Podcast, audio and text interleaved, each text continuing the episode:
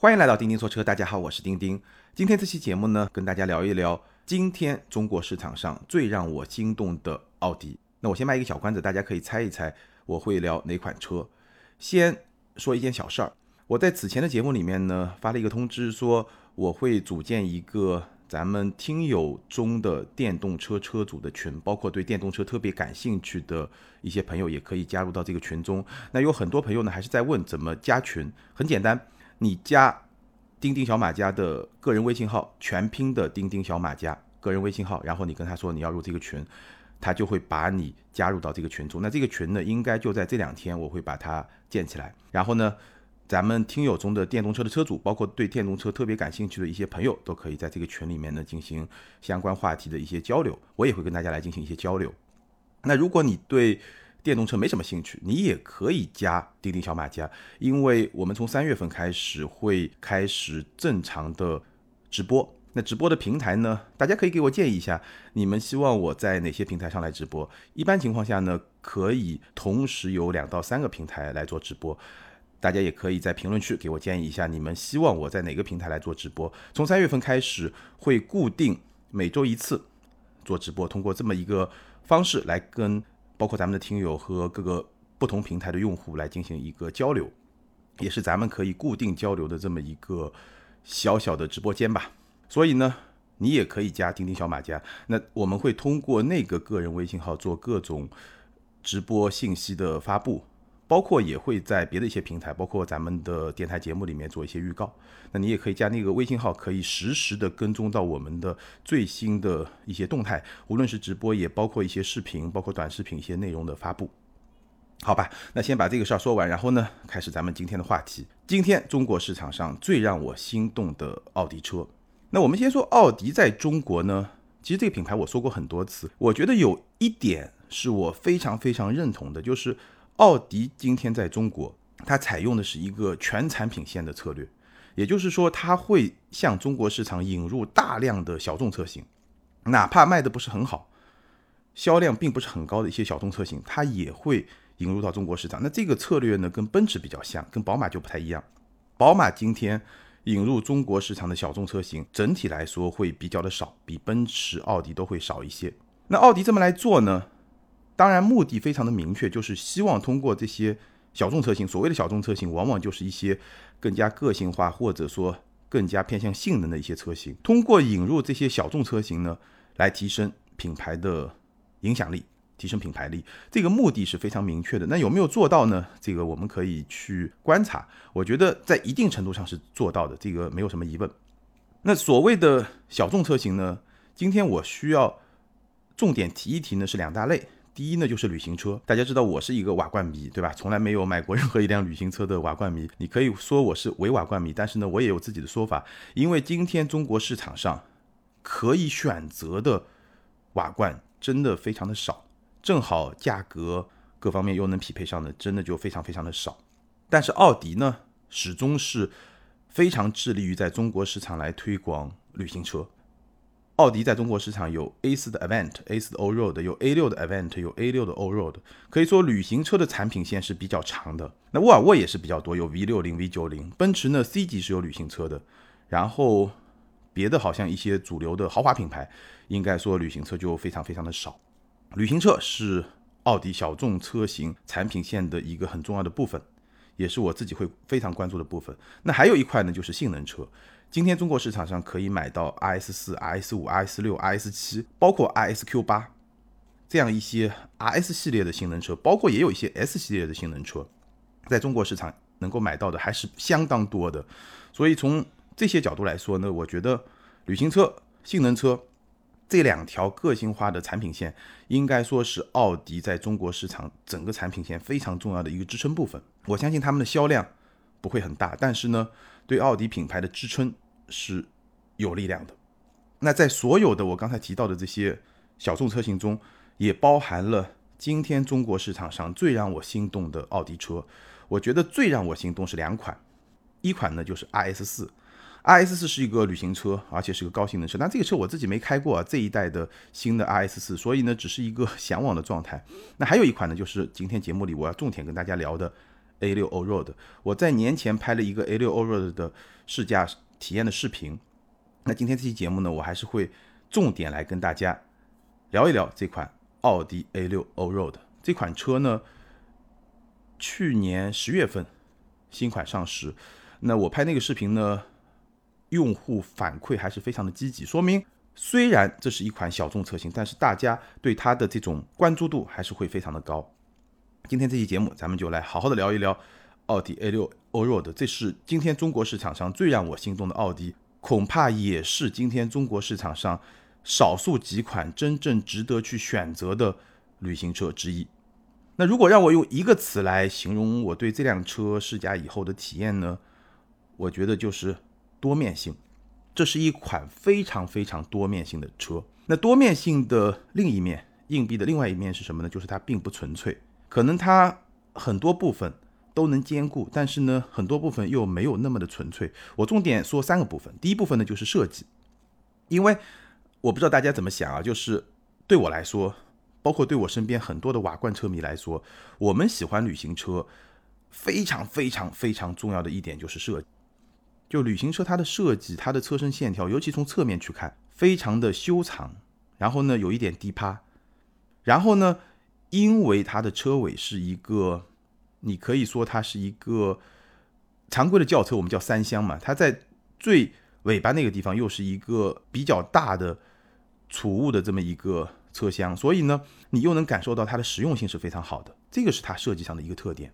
那对于 A6 Allroad 这辆车来说呢，它的设计呢，我觉得不够纯粹。比如说 A6 Avant 这个车也是有的中国市场，它是一辆更加纯粹的瓦罐，你能够感受到那种，尤其车身侧面，我刚才说的非常修长、非常低趴的这种身形，整体就非常的优雅，而且呢，它的轮罩是和车身同色的。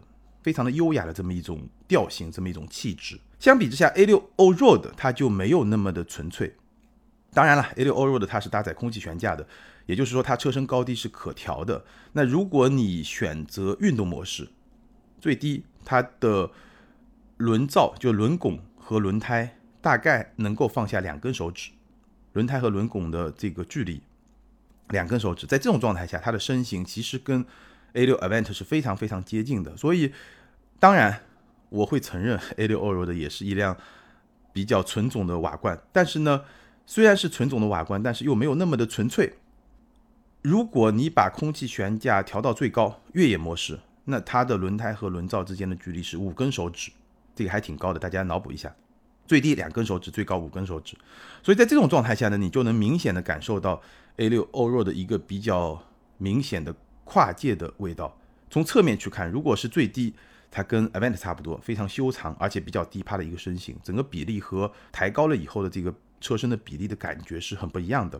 我当然会喜欢那种最低的状态，跟 Avant 比较接近的那种状态。那即便是在最低的状态下，这辆 A6 Allroad，它是用了黑色的轮罩，会有一点点越野的这种味道吧。比如说你去走烂路的时候，小石子弹上来，对吧？它就不容易伤到这个。车身它会有一点点保护的作用，所以呢，整个的设计的感觉会有一点点野性的味道。但这个味道对我个人来说就没有那么喜欢，我还是会更加喜欢车身同色的那种轮罩，整体的感觉会更加的优雅一点。所以 A 六 Allroad 这辆车它从设计上来说，它会有一种两面性，空气悬架最低、最高或者中间状态，它能够营造出不同的这种视觉的观感，这个是它的多面性。那整体上来说呢，因为黑色轮罩这样一些设计，它又会有一些比较野性的这么一种感觉，所以呢，从设计上来说呢，这辆车它是比较多面性的，或者你可以说它没有那么的纯粹。但是呢，毕竟这个多面性它是包含了 相对比较低趴的那种状态，所以呢，对我来说，OK 也是可以接受的。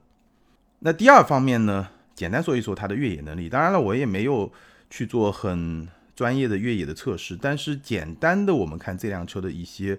数据啊、指标啊、参数啊，包括你看这辆车实车的这个状态啊，它的通过性当然会比 Avant 更好，因为空气悬架能提高车身嘛，对吧？它的通过性当然会比 Avant 更好，但当然也会比奥迪的，比如说 Q7 或者说途锐这样一些 SUV，而且是有一定越野能力的 SUV 来说呢，当然就会更差一点，通过性在两者之间。然后它的四驱系统。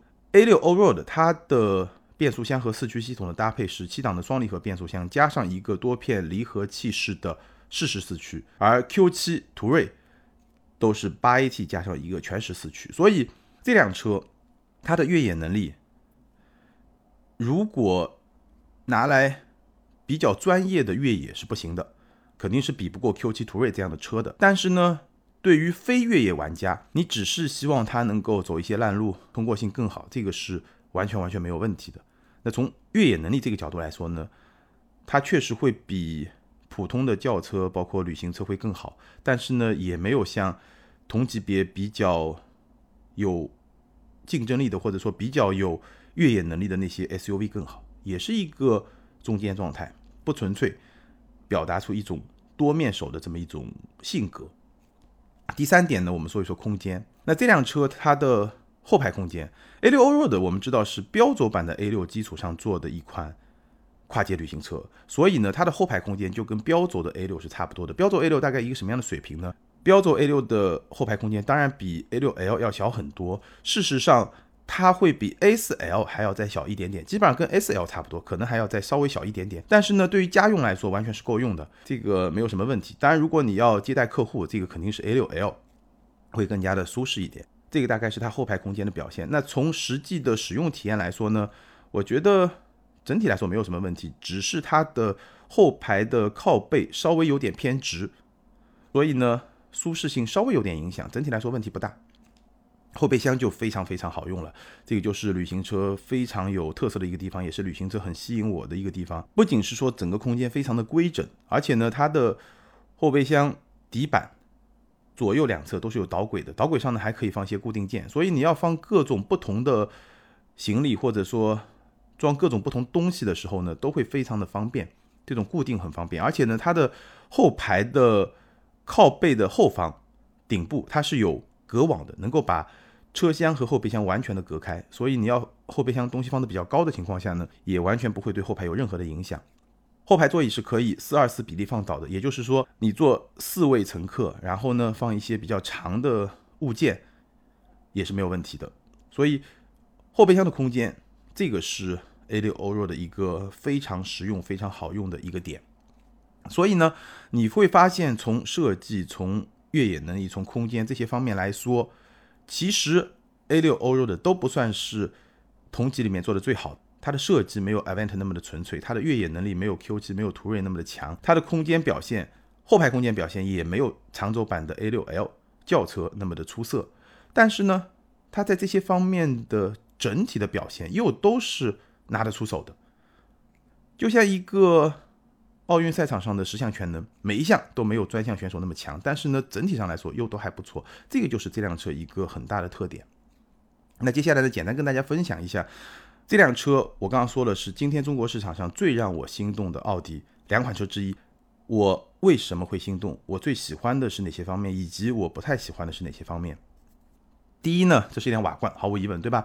从瓦罐的角度来说呢，它不够纯粹，但是呢，我刚刚也说了，对我来说完全是可以接受的。今天市场上的这样一些跨界旅行车，包括 A6 Allroad，包括沃尔沃的 V90CC，这样一些跨界旅行车，其实引进中国市场的很多。旅行车品牌都喜欢把它底盘抬高一点，跨界一点，因为中国市场很多消费者还是喜欢 SUV 嘛，所以这样一些跨界旅行车底盘抬高的旅行车，它的核心的优势呢，就是它的性价比会优于 SUV，而且呢，它的通过性又比较接近 SUV，甚至有一些跨界旅行车，它的通过性会比某些城市 SUV 会更好，所以它的通过性，它的全路况的适应能力接近 SUV，甚至比某些城市 SUV 更好。但是呢，它的价格又基本上是按照轿车的价格来做定价的，可能稍微贵一点点，但基本上是按照轿车的价格来做定价的。所以呢，从性价比的角度来说，从实际可用的实用性、性价比这个角度来说呢，它会比 SUV 更好。但是呢，至少对我个人来说，它的风格性是不如旅行车的，就是还是觉得。没那么的纯粹，但是呢，A6 欧洲的这个车是可以接受的，这个是第一点。从瓦罐的角度来说，第二呢，这是一辆四驱。对我来说啊，四驱的奥迪才有味道，因为宝马、奔驰他们的两驱车是后驱车，这个是比较有吸引力的，而奥迪是前驱，所以对我来说，如果我要买奥迪，那一定是四驱的奥迪，前驱的奥迪，我个人是没有什么兴趣的。Event 中国市场没有四驱车型，这个是一个很大的遗憾。如果说有一个 A6 Event 的四驱，不要空气悬架，价格比 A6 Allroad 再便宜一点，那我觉得这个车对我来说吸引力会更大。但无论如何呢，A6 Allroad 它毕竟是一个四驱，四驱的奥迪还是比较有味道的。第三个点呢，就是它是一个六缸，六缸机。今天市场上六缸车已经没那么多了，或者说六缸车价格都会比较贵。奥迪的这个六缸呢，我的感觉是又爱又恨。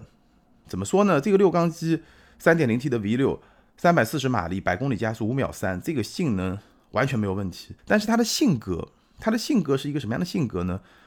一句话来形容就是沉稳有余，激情不足。就你踩油门，整个动力的爆发很稳。有点像四十几岁的中年人 那种感觉，当然我现在也过四十了，但是呢，好像内心希望它更有激情一点。全油门下去的爆发力也是有的，但你总归会觉得这辆车呢有一点点的激情不足。其实这个动力在 A6 Allroad 上和在 Q7 上非常的接近，性格上是非常接近，非常的沉稳。包括 A6 Allroad 这辆车的操控的感受也跟 Q7 有点像。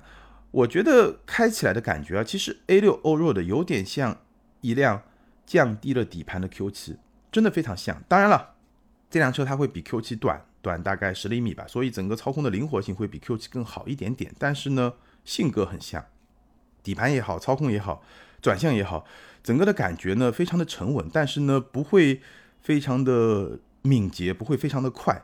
这个我在之前聊 Q7 和 X5 的区别的时候，其实也提到过。A6 Allroad 也是这么一种操控的感受，动力、驾驶感受都是一个沉稳的风格。所以呢，奥迪的这台 3.0T 的 V6，包括说 A6 Allroad 这款六缸车，从性格上来说呢，我其实不算是特别的喜欢，我还是会更加喜欢宝马的直六和宝马的六缸车。但是呢，从性价比的角度来说，确实很有吸引力，因为。再怎么说，这个六缸相比宝马的四缸，相比奔驰的四缸，这个还是要更好的。而如果价格，六缸车卖四缸车的价格，从这个角度来说，那就非常有吸引力了。接下来呢，空气悬架，空气悬架其实我不是特别的感冒。空气悬架的好处有两个，第一呢，就是因为它是空气悬架，所以底盘高低可调，那也就意味着你的通过性会更好。因为当你需要更好的通过性的时候，你可以把悬架调到最高嘛。同时呢，你也可以更低。当你在城市里面行驶，你想要一个车身更好的姿态，所谓一低遮百丑嘛，对吧？所以你可以把悬架调到最低，你也可以获得一个比较好的车身的姿态。空气悬架其实就是提供了这种灵活性、这种多面性。这个方面来说，空气悬架是好的。但是呢，一方面空气悬架价格不菲。你选空气悬架不选空气悬架，那至少就两三万块钱差出去了，对吧？第二呢，空气悬架一旦出现问题，这个维修成本也是非常的高。所以我个人对空气悬架其实并不是特别的感冒。我觉得一个正常的轿车、旅行车的这么一个通过性，对我来说基本上也就够用了。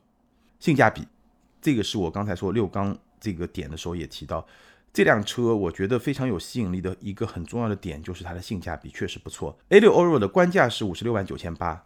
是 BBA 中最便宜的六缸车，它甚至比宝马五四零轿车、宝马六缸的轿车，这个也是进口车了，还要更便宜。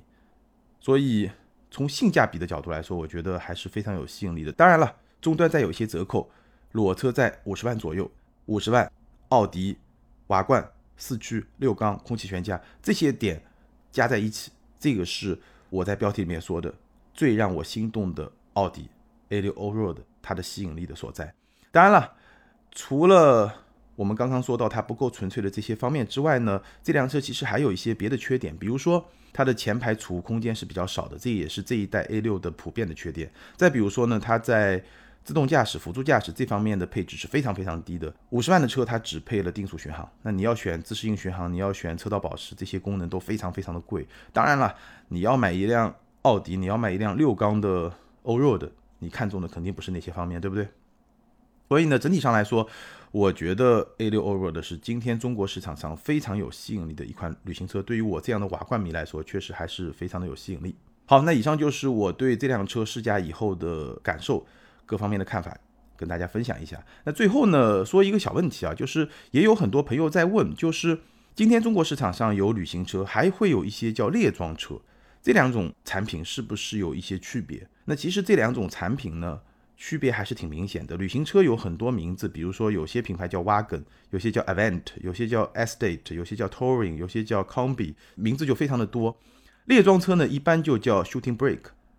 在中国市场上，比如说 CLA Shooting Brake，CLS Shooting Brake，这个好像现在是已经暂时没有销售了。Panamera 有猎装车，大众 CC 也有猎装车，所以呢。今天中国市场上列装车的这个产品还是有一些的，那它们的区别在什么地方呢？你可能从外观来看都是屁股后面对吧？不像一个传统的轿跑车或者轿车那样，而是会隆起对吧？会有一个比较大的空间。但其实呢，这两种车它们的文化的传承、它们的风格、它们传递出来的调性是差别非常大的。旅行车可以说完全是实用性导向的，它那个屁股完全是用来装东西的，完全。实用导向，所以它的设计也是很功能主义的设计的。更经典的旅行车，你看它车尾的那个线条，车顶、车尾的线条是非常直的。比如说沃尔沃更早的一些旅行车，非常功能主义的导向，功能主义的设计。现在呢，稍微有一些装饰性，有一些风格性，但整体上来说也是功能主义的一个导向的一个设计。这是旅行车，它是面对中产阶级或者说面对普通百姓的。这是旅行车它的定位，它的风格。猎装车不一样，猎装车它最早是在轿跑的基础上发展来的。最早的猎装车是酷配，就是双门四座的轿跑基础上发展出来的。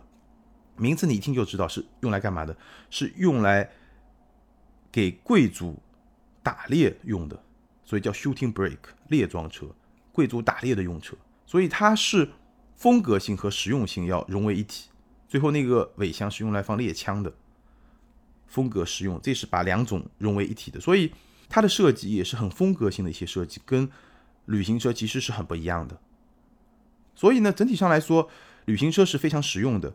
只不过我在节目里面也不止一次说过，只不过中国市场因为不待见旅行车，所以让旅行车反而变得比较小众化，反而有了一定的风格性。但是从它在欧洲的起源来说，它是一个很功能主义导向的一个产品。很功能主义导向的一个设计，它面对的用户就是普通的中产阶级、普通的百姓。而猎装车，至少它从文化传承、从它的起源来说，它是一个很有逼格的这么一种产品，它是很强调风格化的设计的，是这么一个产品，所以挺不一样的。那对我个人来说呢，其实两种车我都喜欢，但是呢，我大概只会去买旅行车，因为我还是会看重它的这个实用性。那如果说你要比较有个性化，那可能你就。直接去买一个轿跑车或者买一个跑车，对吧？当然，你也能看到今天的猎装车，为什么我刚才提到的车 C O A、C O S、Panamera、C C 这些产品，它本身你都可以把它们看作是四门轿跑，相比两门轿跑实用性会更好一点。但是呢，它本身是轿跑，还是会强调一些风格性。猎装车为什么都是在这种产品的基础上打造而来？这个跟它的起源、跟它的文化的传承都是一脉相承的。好吧，那这个是关于旅行车和猎装车的一个小话题，很多朋友在问，那也顺便呢回答一下。好，以上就是今天关于奥迪 A6 Allroad 的全部内容。那对于这款车，包括对于旅行车的话题，你有什么样的观点和看法？欢迎在评论区留言，和更多听友和钉钉来进行交流和互动。还是那句老话，留言和评论永远都是对钉钉最大的支持。那接下来呢，我们来看前面两期节目的听友留言。更早的一期呢，聊的是今年我最期待的一些车，ID 是。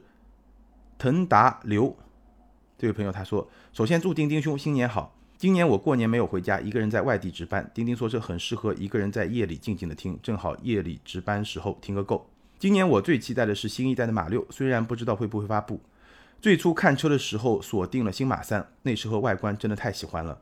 但是考虑到今年要结婚，加上对象家里和我家距离三百多公里，经常要跑高速，感觉还是一个 B 级车更适合我。”开过同事的现款2.5阿特兹，感觉非常顺滑，但是毕竟已经是快八年的车款了，内饰和外观个人感觉已经有些年代感。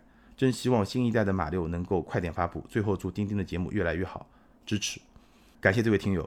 新马六我们也看到了一些消息，而且呢，有一些很爆炸性的消息，比如说有传言说新马六会是一个六缸后驱这么一个车。当然了，现在这些消息都还没有得到最后的确认。那我基本上觉得，二零二一年在中国一定是买不到马六的新马六的，这个大概没有什么疑问。所以呢，你可以考虑一下自己的这么一个选择。下一位听友 ID 是面海随风，他说个人觉得大众 ID 四有点让人担心，愿意买电动车的人群不太在乎大众的品牌，喜欢大众的人群不太喜欢电动车，有点为未来的大众担忧。然后这位听友的留言的下方呢，又有别的听友的一个回复，有一位听友他说我是上汽大众的员工，大众转型成不成功，真的就看这款车能不能打响了。其实我是非常认同。后面这位听友的回复，确实，ID 四对大众来说非常非常的重要。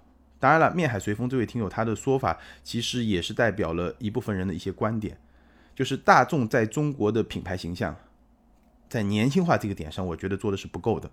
那 ID 四能不能转变中国消费者的这么一种对品牌的态度，这个也是我们可以拭目以待的一个很重要的点。那这款车呢，我自己也是挺感兴趣的，因为主流的合资品牌，这些国际大牌，他们造出来的更有性价比，或者说价格还比较亲民的这些电动车，会是一个什么样的状态？我自己也会非常的好奇，所以这个车我也会持续的关注。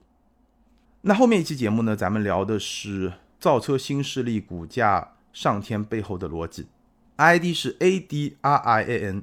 Ed Ryan 下划线这位听友他说，这一集完全不能苟同。第一，摩尔定律已经失效了；第二，摩尔并不适用汽车，包括电动车；第三，股价有水分且不能代表盈利能力；第四，除了特斯拉和比亚迪，其余的电动车没有拿得出手独有的核心技术，只不过是一群组装厂而已，还把自己包装成科技公司。第五，互联网思维营销可以，但最终还要回归到产品本质，而大部分中国电动车我没见到有什么重大技术突破。